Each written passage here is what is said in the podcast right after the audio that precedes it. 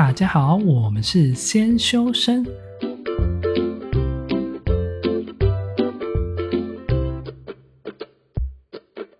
我是聪聪，他是铁总。今天是一月七号，星期五。今天我们要讲的是第二十八集，接续上一部讲的从小到大的老师们下集。出社会前，老师说的都是对的吗？如果你有任何想投稿的议题，或者想要对我们说的话，欢迎到 IG 搜寻“先修身”私讯我们，也别忘记 follow 我们的 Podcast，追踪我们的 IG。先休息再说吧。好，那我们今天可以来录下半集的部分了，就是关于大学跟研究所的部分。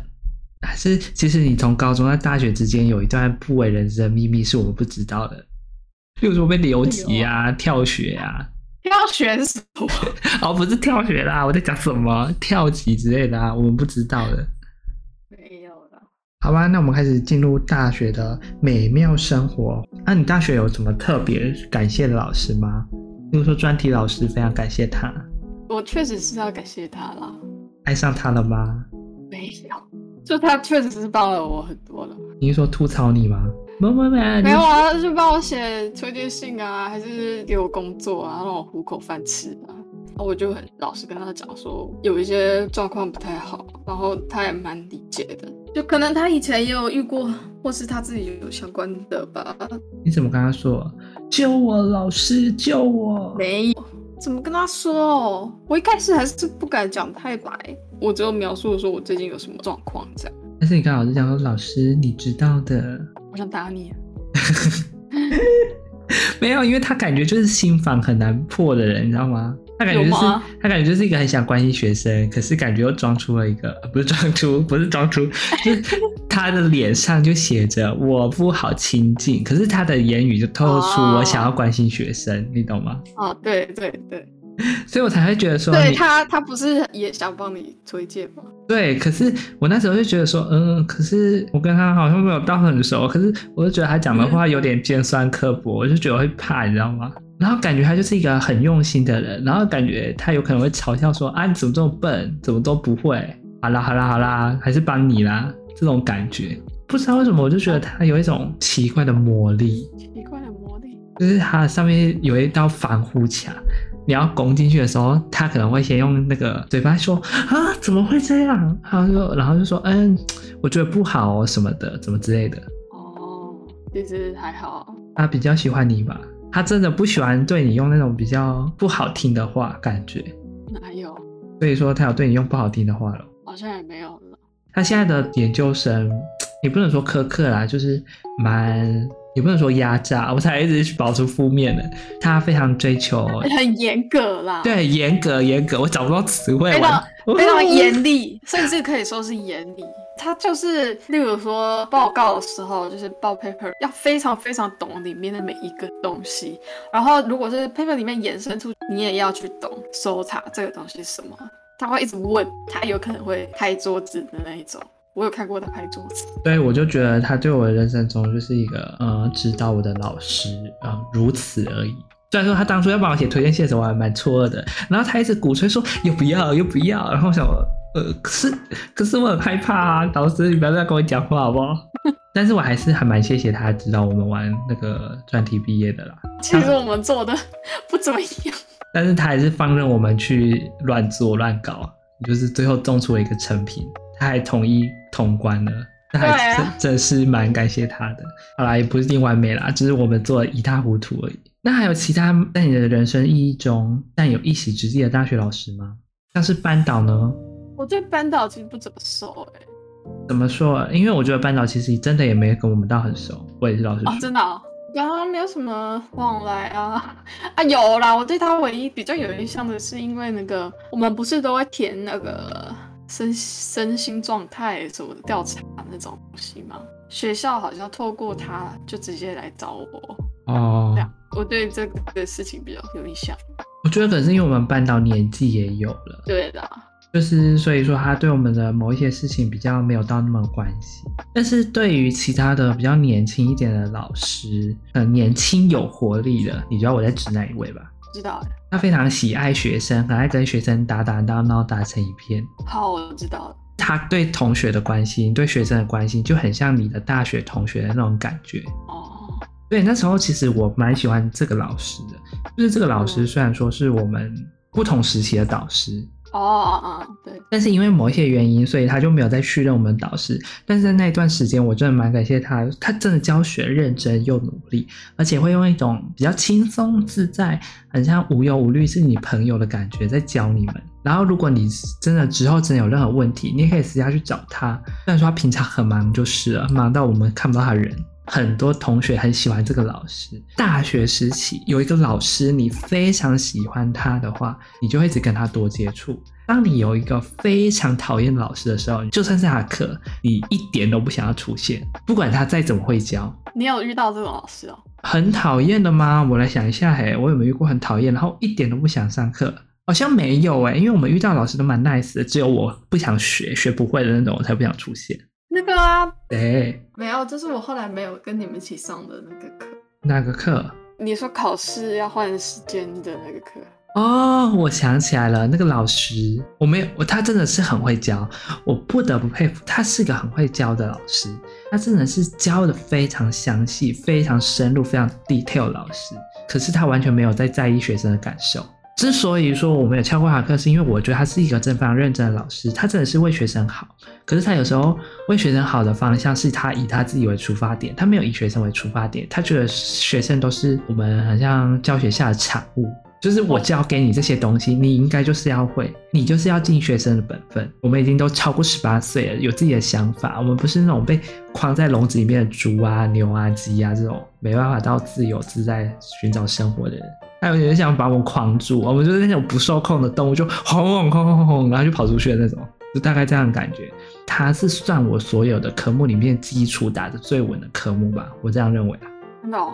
你要心领神会啊，就是要一种有像天上那个神仙下来的那种感觉，就是哦，有点高下，有没有那种沐浴的感觉？没有，那就是代表你 sense 还不够，你的境界 level 还不到那个程度。不会，你其他科目有到程度啊？像你其他科目的老师，软体的课程内，你没有遇到这种老师吗？就是尽力在辅导你，然后给你一种心灵鸡汤的那种逼力。哎，我真的没有什么印象。你有上过通识课吗？我有上过通识课啊，我也上过很有用的通识课，但是我对老师都没有什么特别的印象。大学好像没有什么多特别老师，我会特别有印象。我们系的老师跟别的系的老师与众不同，光是我们系所的那个系办助理，你不觉得系办我们的系办助理跟其他系的系办助理是不一样的人吗？我没有接触过其他系的系办助理。其实我觉得我们的系办助理真的蛮帮我们的啦。他会尽量满足我们学生的所有需求，可能也是因为他是曾经是在校生的关系吧。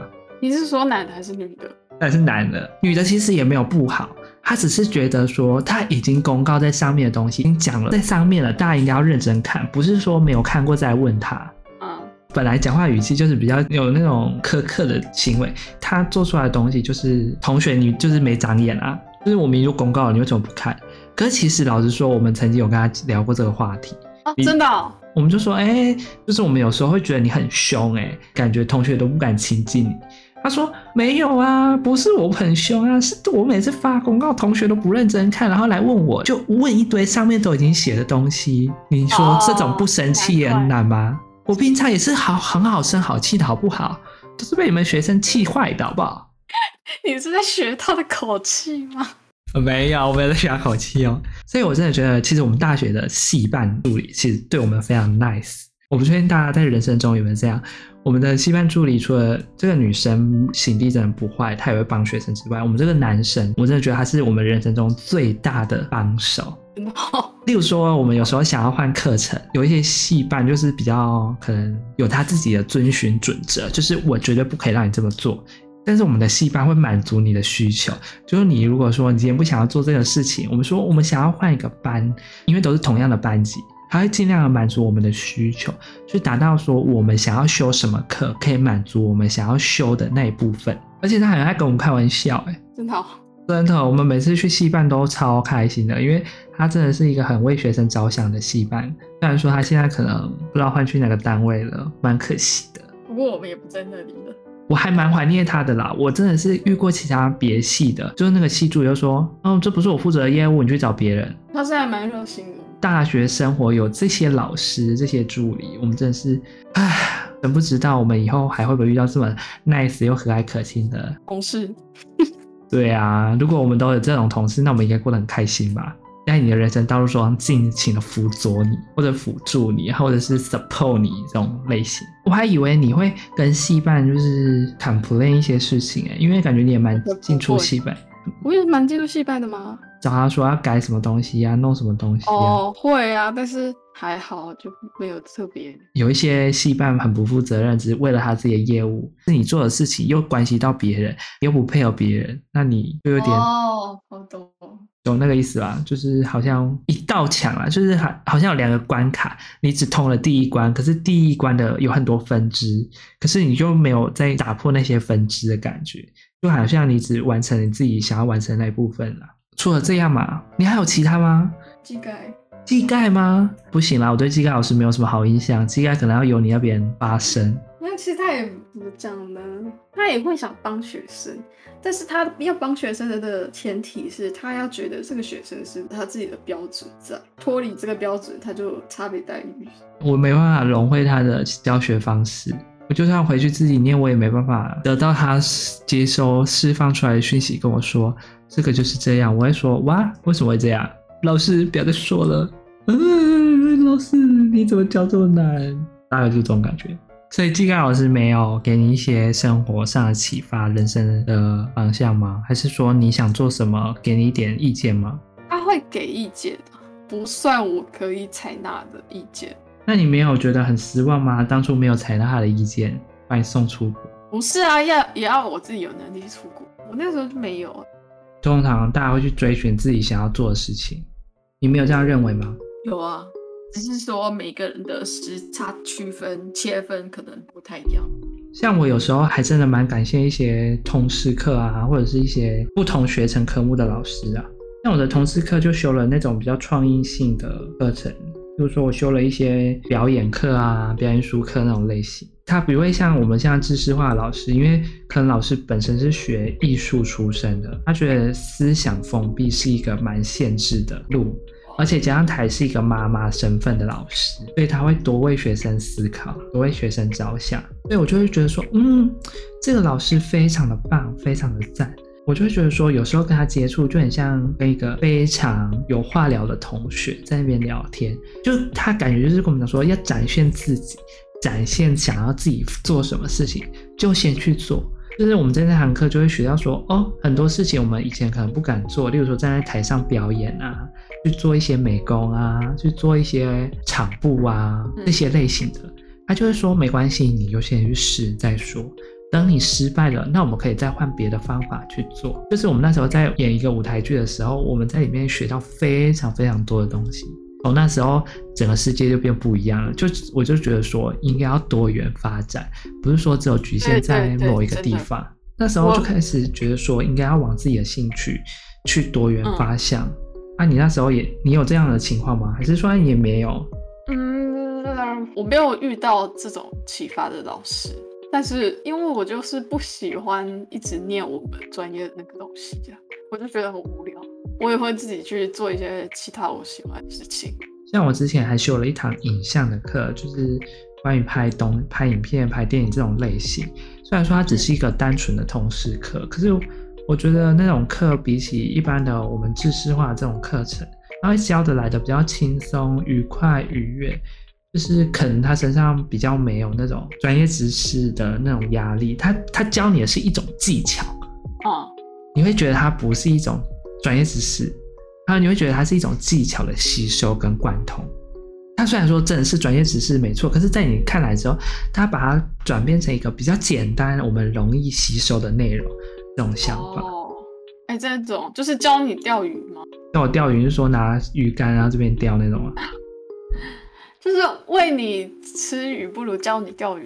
对，有点这样的概念，就是不是单纯的就跟你讲说，哎，这个就是这样，带你去操作一些你可能觉得哎应该要做这些事情，你才有办法得到这个东西。我们还有一堂课带我们去看那个哎，因为他是讲那个都市再造的那种类型。他还说，因为我们现在空拍机很流行，所以我们有一堂课，大家我们就直接去飞空拍机吧。这很 free 啊，就直接去飞空拍机了，真的很酷。那没有其他课吗？比如说一些语言课啊，或者是一些……哦，我有我有印象深刻日文的的老师啦，就是蛮亲切的，然后也蛮会教的。我们的学校日文老师都蛮亲切的啊，而且他居然会记得我。我前面有修到他日文课，后面就都没有抢到他的选修，所以我都跟他就没有什么再交集的。但他居然还记得我，我就吓到，就是哇，原来这个老师那么会记学生，好酷哦！我以前修日文课，我真的觉得日文根本是一场战争，好的日文老师根本就是一场。啊，你说抢课吗？更比手速，你知道，好的日文老师真的是需要一点耐心、狠心。最后我还是抢到了。所有日文老师有一个非常会教，他真的是感觉像土生土长的日本人那种感觉，已经在那里生活很久的那种感觉。就是他会用一些我们比较在地 local 的日文教我们。上课还三不五时会唱一首歌，你知道我在说谁吧？就是上上课会上到一半，然后说啊，同学，我们来唱一首歌。那那老师也蛮吵的，他虽然说有点年纪了，他会播初音的歌。我知道了，我知道了，我知道了。我有上过他的一个选修的课，他真的是教的很用心，但是艰深。对对对，嗯，很很日文系的，对，很日文系的。他真的蛮会教的啦，非常的 Japanese，yeah。哎、欸，可是老实说啊，我真的觉得所有日文科目老师，以我自己来说啊，我真的觉得外文系的日文老师真的是很厉害。哪一方面？因为这个老师他教出来的日文是带有台味。我就是台湾人，我是台湾人在教你日文。可是你学的日文是我们浅显易懂的，而且我们老师还会说，那如果你有任何问题，可以发 mail 到我的信箱，我可以帮你解决。然后上课如果听不懂，老师会停下来，特别为了你一直 for 你。然后我们跟老师又特别好，然后我们还要问他问题，就是因为我们虽然说不是本科系的学生，可是我们还是会跟老师聊天，因为我们是外系的，我们特别去修他的课。他真的是无所不用其极的教我们。能给的补充就尽量的给，符合我们的方面就尽量的学。但是我最后没有修他的日文啊，就是最后一堂课，因为他其实有整个 set，就是有一系列连贯，因为最后出去交换就没办法上完，就觉得有点可惜啊。不过我真的觉得那个老师教的蛮棒的，就是在语言的这条道路上啊，可能是因为我自己也没去外面花钱。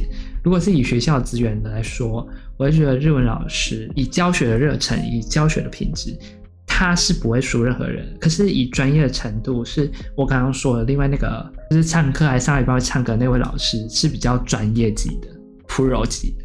对，每个人在每个人的人生道路上遇到老师可能会有所不同。就是像我们大学是遇到这样，那研究所呢？你有没有遇到？研究所就是就是指导教授。也是，我也是又遇到很帮我的指导教授。有每个都那么帮你，有没有不帮你的？就是我就说我当学生的路上还蛮幸运的，就是遇到的主要的老师，就导师或者是像这种指导教授，都会理解我的情况，跟就是不会有那些，比如说就是刻板印象啊，客观跟科学的。理解，然后会给我帮忙，就尽力。但当然，他们也没有办法，没有办法做太多什么。但是至少在他们能做到的范围内，就尽量帮忙。我对我们的研究所老师来说，我只能说一个字，就是因为我以我这个组别来说，就是所有的老师这样看下来。我会觉得他们是同一个性质的老师，因为他会觉得说，哦，你想做就去做，然后你想试就去尝试看看，做完了之后再决定结果会怎么样，不用轻易说我们没有做到啊，还是怎样，就是我们都是先试了再说。我不确定设计系是不是都这样，我们老师会跟我们讲说，很多东西你要先去尝试了再看看啊，如果失败了再说。曾经我们老师也跟我们分享过说，不是我指导老师，是别的研究室的老师，一样是我们这个组别的。他就跟我讲说，他曾经就是在美国生活读书的时候，就是没有任何钱，然后他就直接飞去美国，嗯，差点流落街头。他觉得说，没有很多事情没有去做，你不知道自己的能耐在哪里；很多事情没有去做一些模拟尝试，你不知道到底会不会成功。所以说，我是觉得他们秉持的就是一种闯再说啦，人家说艺术家、创作家、设计家都是寂寞孤独的，因为他们都喜欢做一些天马行空的想法，就是你要先有想了，才有办法创意动力的来源。我真的觉得每个研究室都不一样啊。我们指导老师很想要帮我们，可是我们提出来的东西就比较偏嗯、呃、学术理论的行为，就是比较没有偏实用性。他就觉得说我们不应该空有想法，要有一种实际实做的概念。我没有说我们指导老师不好，就是我们指导老师就很像你妈的感觉。我没有我没有在骂人哦，你妈妈在跟你讲话，就是跟你讲说，哎，这里没做好，要去扫地。这种身份，你懂吗？所以我们有时候不是很敢跟我们指导老师讲话，因为他散发出了一种就是，哎，为什么这样？我觉得不应该这样啊！你不可以做这种事情，我觉得这样是不应该。哦，就是没有没有太威权教育。